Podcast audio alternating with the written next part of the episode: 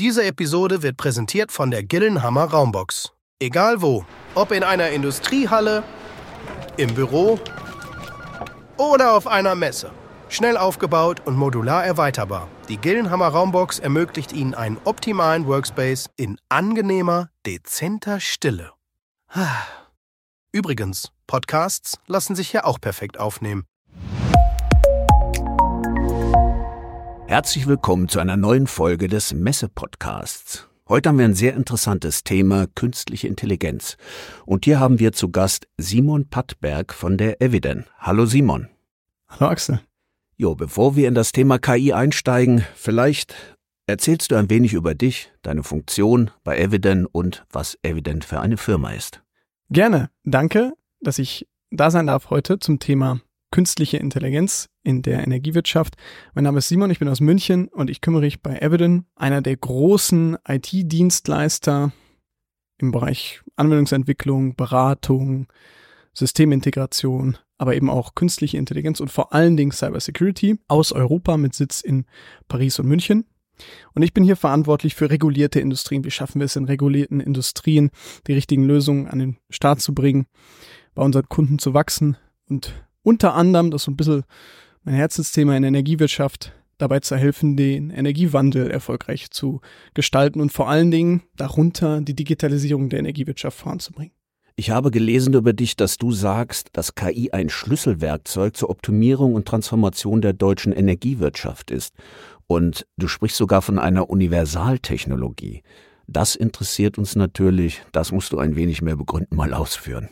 Ja, Universaltechnologie bedeutet, dass ich mir mit den Fachexpertinnen und Fachexperten überlegen muss, in welcher Fachdomäne, für welche Entscheidungen, für welche Prozesse ich die Technologie zum Einsatz bringen möchte. In der Energiewirtschaft gibt es da eine ganze Menge Potenzial und ein sehr, sehr großes Rad, an dem gedreht wird. Denn durch die Energiewende gegen den Klimawandel, die vielleicht größte Herausforderung unserer Zeit, machen wir den Ausbau erneuerbarer Energien. Und erneuerbare Energien bedeutet, ich habe volatilere Energiequellen und kleinere, dafür aber viel mehr Energiequellen als in der Anführungsstrichen alten Welt mit traditionellen großen Kraftwerken. Und das bedeutet, ich muss das alles steuern und managen und nutzbar machen. Und immer dann, wenn reelle oder real-time Daten verarbeitet werden müssen, schnelle Entscheidungen basierend auf einer komplexen Informationslage getroffen werden müssen, ist KI besonders interessant. Das bedeutet in der Energiewirtschaft für zum Beispiel zur Optimierung von Betriebsabläufen, Energieeffizienz zu steigern, beispielsweise durch äh, Predictive Maintenance, also die prädiktive Wartung, die Lebensdauer und die Verfügbarkeit von Produktionsanlagen zu verlängern. Da bin ich jetzt auf der Produktionsseite. Wenn ich dann von der Produktions- in die Netzseite schaue, das Management von Stromnetzen. Wir kennen die Begriffe Smart Metering, Smart Grids. Da kann KI zur Vorhersage von Lastspitzen verwendet werden, zu, von der Prognose von Wetterverhältnissen bis hin zur Prognose von eben Lastspitzen. Angebot und Nachfrage in Echtzeit zu balancieren und anzupassen, was aufgrund von unglaublich großen Datenmengen, die dafür erforderlich sind, manuell gar nicht handhabbar wäre und was essentiell ist, um die Stabilität des Netzes zu gewährleisten. Dann aber auch in der Integration erneuerbarer Energien, indem man die variablen Energieströme aus Wind- und Solarenergie eben prognostiziert, mitunter auch optimiert, wann lasse ich was wie ins Netz einfließen. Da sind wir immer noch im Netzmanagement, aber dann am Ende auch auf der Verbrauchsseite, Energiesteuerung in Gebäuden. Da kann KI zur intelligenten Steuerung von Heizungs-, Lüftungs-, Klimasystemen zum Beispiel eingesetzt werden und vieles mehr. Und dann geht's immer weiter. Dann kommen wir zu Fahrzeugen, dann kommen wir zu Batterietechnologien und so weiter. Und das ist das sehr, sehr große Rad, an dem international gearbeitet wird. Wie können wir die Energiewende mit künstlicher Intelligenz begleiten?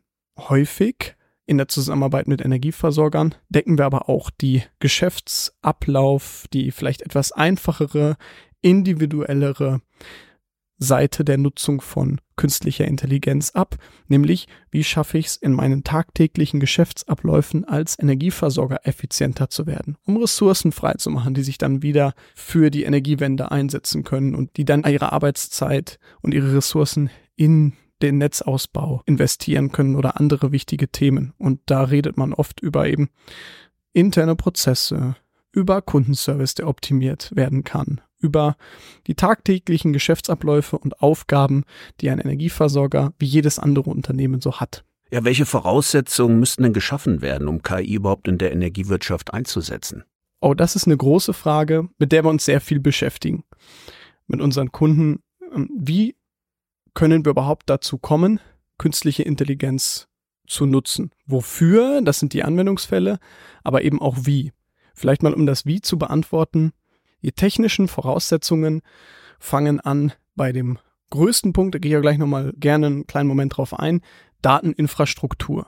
Und künstliche Intelligenz arbeitet mit Daten. Wir haben alle die Chatbots kennengelernt, vor allem den großen Chatbot, der vor ungefähr einem Jahr den Markt erobert hat. Und wenn ich jetzt in meinem Unternehmen, in meiner Energiewirtschaft künstliche Intelligenz zum Einsatz bringen will, dann muss ich Dateninfrastruktur schaffen, die dafür notwendig ist, um die KI mit Daten zu füttern braucht eine Konnektivität, ne, weil die Daten kommen häufig, gerade wenn es um das Management von Energie geht, aus dem sogenannten Internet of Things über Sensorik. Wir haben auch alle so ein bisschen ein Gefühl dafür, was äh, Smart Metering mit der Branche gerade tut. Ich brauche eine Konnektivität, also ich brauche das Netzwerk, um an die Daten zu kommen. Ganz wichtig. Dann brauche ich die analytischen Fähigkeiten. Das ist ein Stück weit auch so das fachliche Know-how, um einer KI sagen zu können, woran sie arbeiten soll, was, mit welchen Ergebnissen wir rechnen dürfen. Und bei Machine Learning muss man ja Modelle trainieren und um sie trainieren zu können, muss ich selber verstehen, was die Daten aussagen. Und dann noch zwei ganz, ganz wichtige darüber liegende Rahmenpunkte. Sicherheit und Datenschutz. Wir haben gerade die Trustworthy AI Verordnung der Europäischen Union kennengelernt. Wir müssen sicherstellen, dass die Daten sicher verarbeitet werden können und da geht es viel um Verschlüsselung und Datenschutz, um derergleichen. Und dann um die Integrationsschnittstellen. Häufig APIs, aber auch andere Formen von Schnittstellen, die wir brauchen, um die Daten nutzbar machen zu können. Du hattest ja im Vorfeld von einer Analogie gesprochen, um vielleicht auch für den Laien das etwas verstehbarer zu machen. Die Analogie des Wassers. Magst du uns die mal aufzeigen? Ich habe gestern Abend ähm, ein bisschen überlegt, wie kann man denn für so Messe-Podcast das Thema Dateninfrastruktur als wichtigste technische und unternehmerische Voraussetzung für den Einsatz von künstlicher Intelligenz in der Energiewirtschaft, wie kann man das denn verdaulicher machen? Und da habe ich mal einen AI-Chatbot gefragt, wie uns das gelingen könnte und wir sind zu folgendem Ergebnis gekommen. Eine Dateninfrastruktur ist ein bisschen vergleichbar mit der Wasserversorgung in der Stadt. Ich habe eine grundlegende Infrastruktur, die liegt über allem, also Rohre, Pumpen, Reinigungsanlagen, die ich benötige, um Wasser zu sammeln, zu transportieren, eben zu reinigen, nutzbar zu machen, Trinkwasser nutzbar zu machen und so benötigt eine KI-Anwendung, Server, Datenbanken, Verarbeitungstools, um Daten zu sammeln, zu speichern, analysieren, nutzbar zu machen. Wenn wir das weiter runterbrechen auf die einzelnen Bausteine von der Wasserversorgung und von einer Dateninfrastruktur, von der Quelle bis zum Hahn- oder Hausanschluss im Falle der Wasserversorgung und von der Quelle der Daten bis zur Entscheidung, die ich basierend auf den Daten treffe, bei der Umsetzung einer Dateninfrastruktur.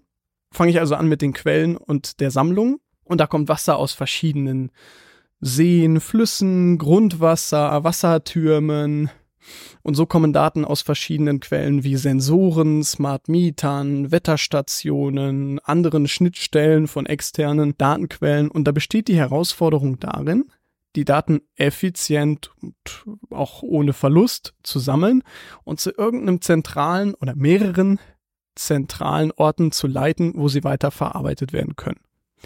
Dann bin ich bei der Speicherung. Nach der Sammlung von Wasser muss das Wasser in Reservoirs gespeichert werden, um bei Bedarf verfügbar zu sein. Und analog dazu müssen Daten in Datenbanken, auf Cloud-Plattformen, Private-Public-Cloud-Plattformen gespeichert werden, damit sie leicht zugänglich sind, wenn sie für Analysen benötigt werden. Zur Reinigung und Aufbereitung, das wäre dann der nächste Schritt in unserer Kette von der Quelle bis zum Hahn. Um das Wasser, bevor es nutzbar ist, muss es irgendwie gefiltert werden und gereinigt werden. Und auch so müssen Daten gereinigt werden. Ungenauigkeiten, Duplikate, irrelevantes Material, vielleicht Harmonisierung von Daten aus verschiedenen Datenquellen, damit sie zusammen verwendet werden können. Und die Aufbereitung ist ein ganz entscheidender Punkt, um sicherzustellen, dass Daten in hoher Qualität da sind und die Analysen, die basierend auf den Daten stattfinden sollen, zuverlässig sind und effizient durchgeführt werden können. Da gibt es doch zwei Punkte, Wir sind jetzt bei der Distribution. Ne? Schließlich muss das aufbereitete Wasser dann über Wasserleitungen zu Häusern und Unternehmen verteilt werden. Das würde in der Datenwelt der Nutzung der Daten durch verschiedene Anwendungen und Dienste entsprechen. Also zum Beispiel eine Lastvorhersage in Energiewirtschaft für Netzoptimierung oder auch einem Kundenservice, für die ich die Daten vielleicht gebrauche, weil ein Kunde eine bestimmte Rückfrage hat und irgendwas wissen möchte. Und da besteht die Herausforderung darin, die Daten effizient und sicher an die Orte zu bringen, an denen sie benötigt werden. Und dann ganz zum Schluss, also am Ende unseres Bildes, so wie Wasser durch Hähn oder Anschlüsse nutzbar gemacht wird, werden Daten durch Schnittstellen, APIs und Anwendungen nutzbar gemacht, die, die dann Entscheidungen unterstützen sollen, automatisieren sollen, die eine AI trainieren, soll eine künstliche Intelligenz oder mit der eine künstliche Intelligenz, die trainiert ist, dann entsprechende Entscheidungen treffen oder vorbereiten soll. Auch das ist ein ganz, ganz entscheidender Punkt und der ist natürlich zugegeben, da krankt das Bild ein kleines bisschen, deutlich komplexer als beim Wasser. Ich habe vielleicht unterschiedliche Hähne, mal kommt es aus der Dusche, mal aus meinem beleuchteten Wasserhahn im Bad, aber bei Daten, da ich ganz unterschiedliche Datentypen habe, aus ganz unterschiedlichen Quellen mit unterschiedlichen Zwecken, ist natürlich nicht immer alles ein etwas Wasser auf der gleichen Qualität. Aber bis dahin lässt sich vielleicht so nachvollziehen, wie so eine Dateninfrastruktur grob aussieht. Jetzt sind ja die klassischen Anwendungsfälle Prognose, also zum Beispiel Wetterprognose ist mir bekannt und im Energiebereich das Netzmanagement. Du sagst aber, das sind die Klassiker, aber es gibt noch viel mehr. Es gibt weitere Anwendungsfälle. An was denkst du da? Wir besprechen mit unseren Kunden häufig, wenn es heutzutage darum geht, künstliche Intelligenz im Unternehmen nutzbar zu machen. Und wenn man erste Erfahrungen mit einer Datenstrategie gesammelt hat, um so eine Dateninfrastruktur herzustellen, eine funktionsfähige, dann überlegen wir uns häufig einfachere, in Anführungsstrichen einfachere Anwendungsfälle für künstliche Intelligenz als die das Netzmanagement betreffenden oder die Energieversorgung selbst betreffenden. Jeder Energieversorger ist ja auch ein Unternehmen und ein Unternehmen hat standardmäßige Geschäftsabläufe im Kundenservice, in dem betriebswirtschaftlichen Ablauf bis hin zur Rechnungsstellung, bei internen Aufgaben und Prozessen, die verhandelt und bearbeitet werden müssen. Und häufig Kundenservice ist da ein ganz beliebtes Einstiegsszenario, in dem man schnell einen Mehrwert schaffen kann, zumal der Kundenservice bei Energieversorgern in den letzten Jahren aufgrund von der Gaspreissituation und Strompreisbremsen sehr gefordert war, ist das ein beliebter Bereich einzusteigen und Effizienzen zu sammeln. Zum Beispiel eine ganze Menge E-Mails jedes Jahr von meinen Kunden bekomme, dann kann ich schnell mit der entsprechenden Dateninfrastruktur und trainierten künstlichen Intelligenz Antwortvorschläge für Kundenantworten basierend auf bestimmten Kategorien. Ich habe eine Beschwerde vorliegen oder eine Anforderung, meine Adresse zu ändern oder ich habe einen Informationsbedarf. Das lässt sich sehr leicht automatisiert kategorisieren und dann entsprechend aufgrund einiger Schlagworte und Erkenntnisse aus der Kunden-E-Mail antworten formulieren, die dann wiederum im Unternehmen, beim Energieversorger, ressourcenschonender sind, als wenn da manuell drauf reagiert werden muss. Und das sind Anwendungsfälle, die eben, wie eingangs formuliert, nicht so das ganz große Rad drehen. Ich transformiere meine Energieversorgung, mein Netzmanagement, je nachdem, welche Marktrolle ich habe, sondern ich fange erstmal an, damit Erfahrung zu sammeln, indem ich meinen tagtäglichen Geschäftsablauf optimiere. Löst ihr das alles äh, firmenintern oder habt ihr auch Partnerschaften? Oh nein, Partnerschaften sind sehr, sehr wichtig und werden sich auch noch sehr stark weiterentwickeln, weil das Ökosystem, der Makrokosmos bei künstlicher Intelligenz natürlich sehr stark im Wandel ist. Wenn man jetzt Podcasts über künstliche Intelligenz hört, da lernt man viel über das AGI, Artificial General Intelligence Thema oder Rennen im Silicon Valley darum, wer zuerst eben diese AGI auf den Markt bringen kann und irgendwie dieses AGI-Level erreicht. Das zeigt, wie viel Dynamik und was da los ist im Silicon Valley und an allen anderen Orten, an denen in künstlicher Intelligenz geforscht wird und wo Unternehmen probieren, ganz schnell starke Marktlösungen hochzubringen. Da entsteht viel, da geht auch viel wieder verloren an Startups, die von größeren Unternehmen abgehangen werden äh, mit deren künstlichen Intelligenzen und dieses ganze Ökosystem, die ganzen Lösungen, die es da gibt und Partner, das wird sich noch sehr, sehr stark weiterentwickeln. Und wir sind da natürlich mit allen wichtigen Technologieplayern vernetzt. Und unsere Aufgabe für unsere Kunden ist es dann zu entscheiden, welche Technologie an welcher Stelle den größten Mehrwert hat. Wie hat man sich das im Alltag vorzustellen? Korrespondiert denn nur noch online? Oder ist jemand wie du, reichst du auch noch und gehst zu diesen Firmen, machst eine Analyse vor Ort? Es würde mich mal interessieren, wie sowas tatsächlich in der Realität dann aussieht. Oh, das ist eine schöne Frage. Die große Herausforderung bei der Transformation, technologischen Transformation, Anwendung von Technologien in jeder Branche, auch in der Energiewirtschaft, ist, wie komme ich denn dahin, zu identifizieren und mich darauf zu einigen, was ich mache und wie. Was ich damit sagen will, ist, häufig ist unsere Herausforderung als Integrator von KI-Lösungen und Umsetzer von KI-Lösungen viel mehr methodisch als technologisch. In einem Unternehmen dafür zu sorgen, dass unterschiedliche StakeholderInnen und Stakeholder sich darauf einigen, welcher Anwendungsfall welche Priorität hat, wie umzusetzen ist, was das bedeutet für die Leute. Eine Dateninfrastruktur klingt so einfach und technisch, aber das bedeutet mitunter, dass ich die Art, wie ich manche Daten erarbeite und verarbeite, grundlegend ändern muss. Und das ist ein großer Wandel. Die Konsequenz, über die wir gerade gesprochen haben, und im Beispiel Kundenservice bedeutet, dass der Kundenservice anders agieren muss und vielleicht Zeit hat, etwas anderes zu machen. Auch das muss nicht im Interesse von jeder und jedem im Unternehmen sein aus sich. Also hier versuche zu formulieren ist, methodisch diesen Wandel zu gestalten und zu begleiten. Wir einigen uns auf einen Weg nach vorne und den Einsatz von künstlicher Intelligenz ist häufig die viel größere Herausforderung.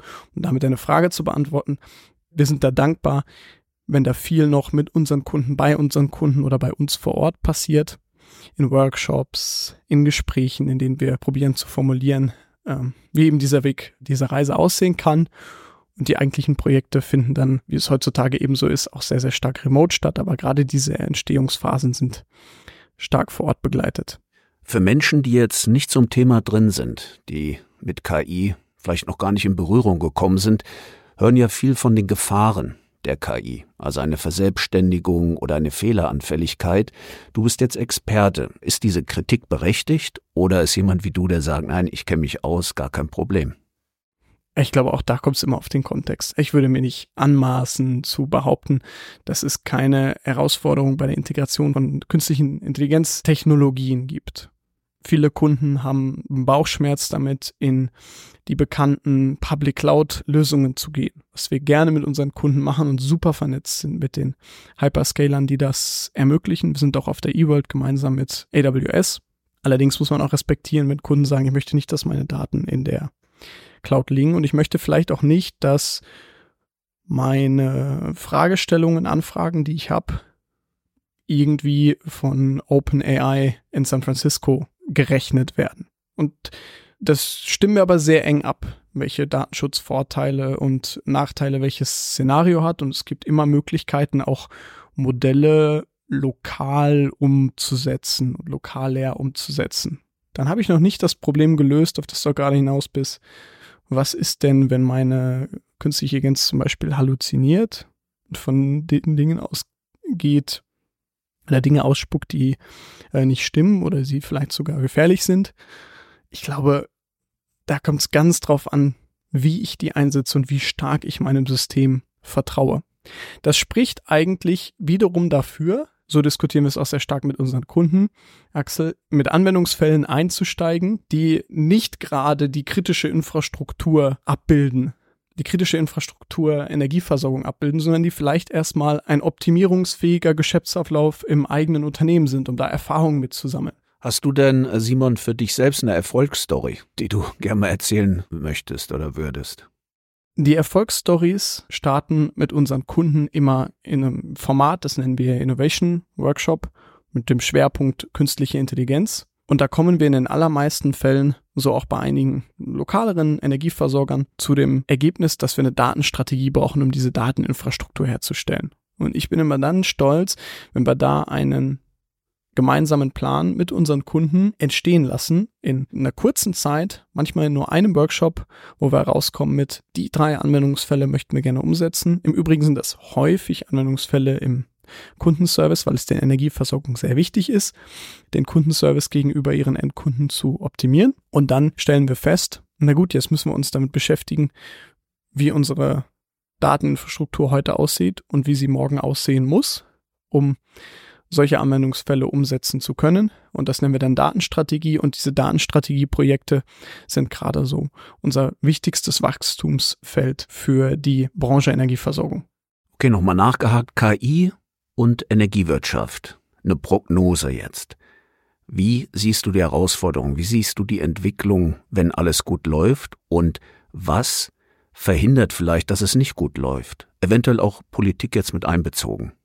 Ich glaube wirklich, und das war heute im Gespräch bisher eben nicht unser Schwerpunkt, dieses große Rad.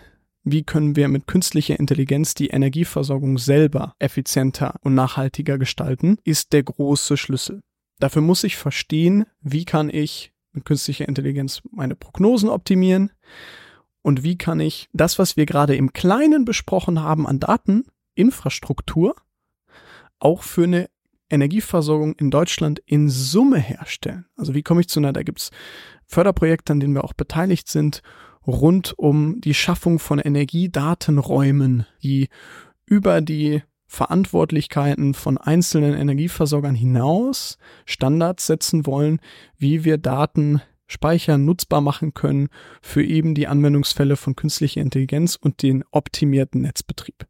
Das ist ein ganz, ganz großer Schlüssel, der ganz, ganz schwierig ist, weil es eben sehr, sehr viele Stakeholder gibt, politisch in den Ländern, aber eben auch bei den Energieversorgern, dann wiederum in den unterschiedlichen Marktrollen und weil es auch technologisch nicht einfach ist, eine Dateninfrastruktur auf diesem hohen Niveau, also dieser, dieser Breite, deutschlandweit vielleicht, ist mal in einem kleineren Rahmen, aber irgendwo müssen wir uns dann hinentwickeln, wo es möglichst standardisiert deutschlandweit ist. Wie funktioniert in Zukunft ein optimierter Netzbetrieb. Und da gibt es eben sehr, sehr viele Initiativen rund um den, das Engpassmanagement, also den Redispatch-Prozess. Wie möchte ich erneuerbare Energien im Netz priorisieren? Wie mache ich das? Aber eben auch aus der Richtung kommend Netzstabilität. Was muss ich tun, um sicherzustellen, dass die Spannungsniveaus gehalten werden? Wie kann mir künstliche Intelligenz dabei helfen? Und es kommt immer wieder zurück darauf, wie sieht meine Dateninfrastruktur aus? Und eben die Dateninfrastruktur deutschlandweit so zu gestalten, dass sie diese Anwendungsfälle möglich machen wird und dann die Technologien zu identifizieren, mit denen ich das wiederum mache, ist eine Reise, die politisch und technologisch eine ganz, ganz große Herausforderung heute darstellt und auch die nächsten Jahre noch darstellen wird. Hast du das Gefühl oder das Wissen, dass die Politik euch dabei im Moment konstruktiv unterstützt oder sind dort Blockaden, Hemmnisse noch oder auch ein Unverständnis? Die Politik, genauso wie die Entscheidungsebenen der großen, wichtigen oder aller Energieversorger, haben wir die Herausforderung, das auch irgendwie methodisch vorzugeben, wie das gestaltet und regulatorisch zu begleiten. Und das stellen wir fest, ist in Technologie immer nicht ganz einfach. Die Europäische Union hat sich jetzt nach vorne gewagt, zum Beispiel mit dem Thema Trustworthy AI. Das wird unterschiedlich wahrgenommen in der Branche. Einige finden das sehr gut, dass wir da nach vorne gehen als Europäische Union und Rahmenbedingungen schaffen. Andere sagen, wir dürfen künstliche Intelligenz noch nicht zu stark einschränken, weil wir noch gar nicht wissen, wohin wir uns entwickeln werden. Und dieses, wir wissen noch nicht, wohin wir uns entwickeln werden und wie das nachher alles aussieht, macht es natürlich auch schwierig, das zu antizipieren und zu regulieren. Also ich beneide da keine Politikerin und keinen Politiker und keine Vorstandsebene eines Energieversorgers dabei zu entscheiden, mit welchen Policies und welchen Zielen und welchen Reglementierungen wir heute uns dem Thema künstliche Intelligenz nähern. Wo sind die Leitplanken?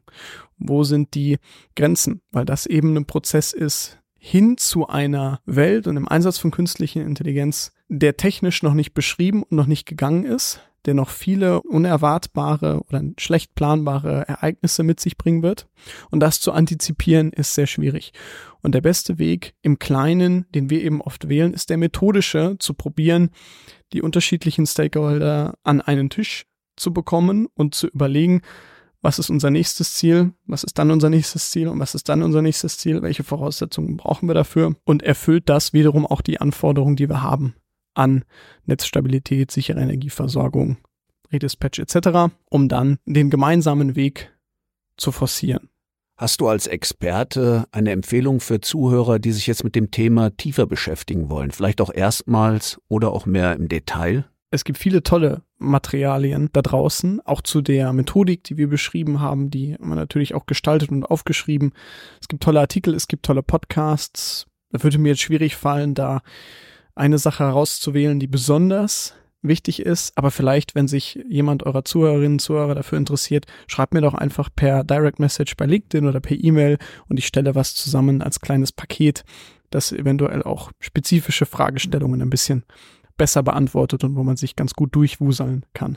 Darüber hinaus, ich glaube, sich mit der Fragestellung zu beschäftigen, wie können wir den Klimawandel mit Hilfe von künstlicher Intelligenz gestalten, ist hochinteressant, und man wird feststellen, es gibt sehr, sehr viele, sehr komplexe Fragen, die sich auf dem Weg stellen und die von sehr vielen, sehr schlauen Köpfen weltweit probiert werden zu beantworten oder wo viele schlaue Köpfe weltweit probieren, diese zu beantworten. Für mich selber, wenn ich vielleicht bei einem Energieversorger arbeite oder ich interessiere mich dafür technisch oder eigentlich in jeder Form von Arbeitsumfeld, sich mal zu fragen, in welchem Arbeitsschritt meines tagtäglichen Tuns kann ich denn mich und mein Unternehmen nach vorne bringen, indem ich möglicherweise mit künstlicher Intelligenz arbeite? Dafür sind die Rahmenbedingungen immer, mich selber zu fragen, egal in welcher Position, egal in welcher Aufgabe ich bei einem Energieversorger oder irgendeinem Unternehmen bin, wie kann ich den Geschäftsablauf, den Ablauf meiner Arbeit optimieren, indem ich künstliche Intelligenz einsetze, weil die Rahmenbedingungen für den Einsatz von künstlicher Intelligenz mir das vielleicht hergeben. Also ich habe etwas, wo ich Daten verarbeiten muss, wo ich Anfragen beantworten muss oder jegliche, da gibt es sehr viele tolle methodische Leitfaden, wann künstliche Intelligenz helfen kann und wann nicht. Da aber zu starten und zu schauen, Mensch, da sehe ich Optimierungspotenzial und vielleicht stoße ich das mal an und überlege mit meinen Kolleginnen und Kollegen, mit meinen Führungskräften, mit meinen Stakeholdern, mit meinen Beratern, wie ich das in die Umsetzung bringen kann. Das ist häufig der einfachere Einstieg, als sich an der Diskussion, an der großen, schwierigen Diskussion zu beteiligen, wie schaffen wir es, die Energiewirtschaft als solche künstliche Intelligenz zu optimieren. Obwohl die natürlich eine sehr, sehr große Fragestellung mit einem sehr, sehr großen Potenzial ist. Man könnte aber sich mit dir auch direkt in Verbindung setzen. Für ein Gespräch, für eine Analyse, Informationsmaterial zu erhalten, oder? Ja, sehr gerne per LinkedIn, Direct Message oder auch per E-Mail simon.padberg, padberg at evident.com und sehr gerne auch per E-Mail simon.padberg, Paula Anton Dora Berg at evident.com. Das war Simon Padberg von der Evident. Vielen Dank, dass du da warst. Viel Erfolg und Dankeschön. Sehr, sehr gerne.